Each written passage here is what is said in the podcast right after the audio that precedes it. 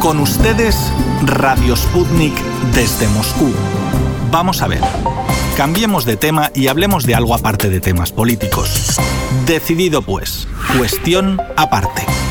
Hola, ¿qué tal amigos? Al micrófono el periodista Víctor Sujov. A continuación vamos a hablar del fútbol ruso. Tenemos dos pretextos perfectos para hacerlo. Es que el viernes 7 de agosto se disputó el encuentro por la Supercopa Olymp de Rusia y al día siguiente arrancó la temporada 2020-2021 de la Premier Liga rusa de fútbol.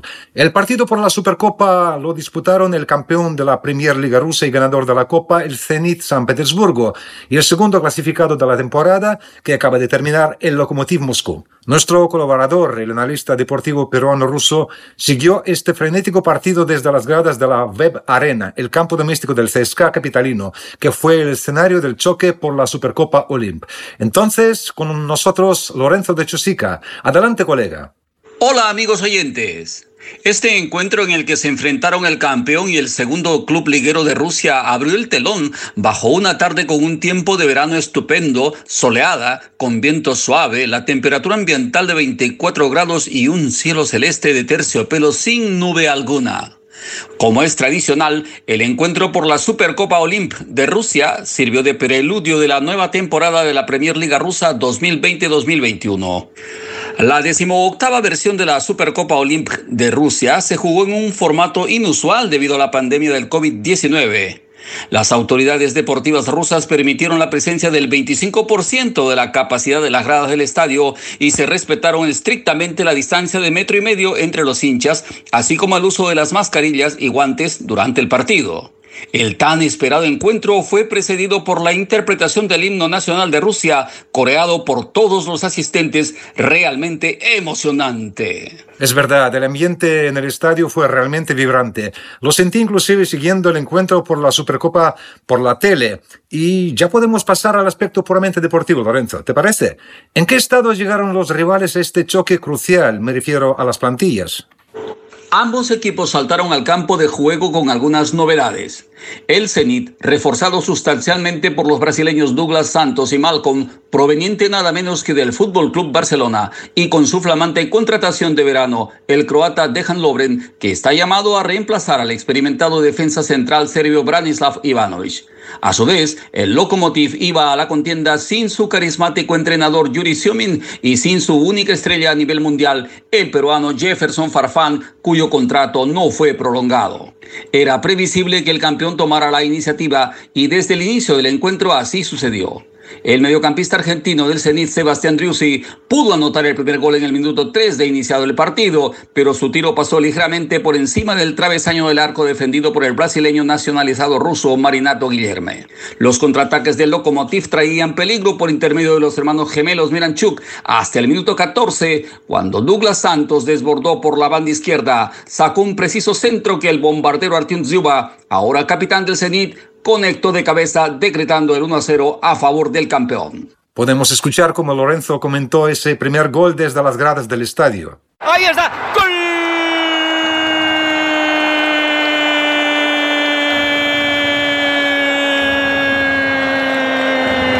Del bombardero, del gigantesco bombardero ruso Zyuba, Artyom Zyuba que aprovechando de un preciso centro de Dos Santos,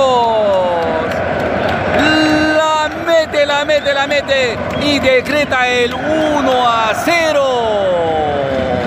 Cedí 1 a 0 en el minuto 14. Y seguimos analizando el partido ya con más calma. Adelante, Lorenzo. Los dirigidos por Nikolic reaccionaron intentando la paridad del encuentro, pero los de las orillas del Neva se replegaban rápidamente y cerraban toda posibilidad de peligro a su valla. Así se fueron al descanso. El descanso que me imagino los técnicos aprovecharon al máximo para precisar las tácticas para el segundo tiempo, a fin de conservar o ampliar la ventaja en el caso del Zenit e igualar el marcador, la tarea mínima para el Lokomotiv. Efectivamente, Víctor. Y el desarrollo de la segunda mitad del partido mostró que el equipo ferroviario estuvo a un paso para cumplir la primera meta planteada.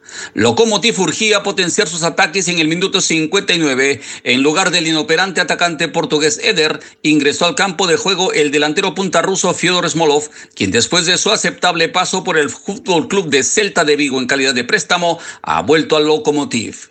En el minuto 60, precisamente Smolo, en su primer toque del balón, estuvo a punto de igualar el marcador, pero habiendo sido perfectamente habilitado por Alexei Miranchuk, le faltó serenidad y tiró a las manos del guardapalo del Zenit.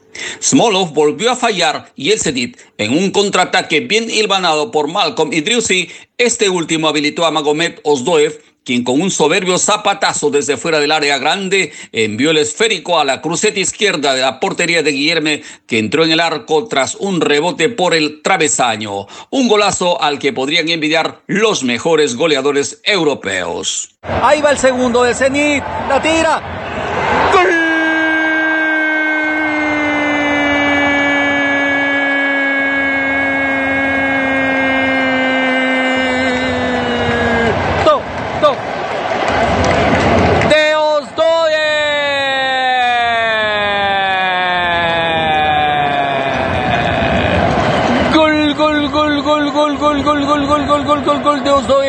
Con una habilidad tremenda de Malcolm y Osdoe con un taponazo desde fuera del área decreta el 2 a 0. Con 2 a 0 en el marcador a favor del Zenit, ¿se sentía que el partido ya estaba resuelto o el Lokomotiv aún tenía fuerzas suficientes para darle vuelta al encuentro? Nada de rendición. El Lokomotiv reaccionó enseguida y el zaguero croata Vedran Chorluka descontó después de un tiro de esquina servido por Alexei Miranchuk. 2 a 1 a favor del Zenit en el minuto 72, amigos.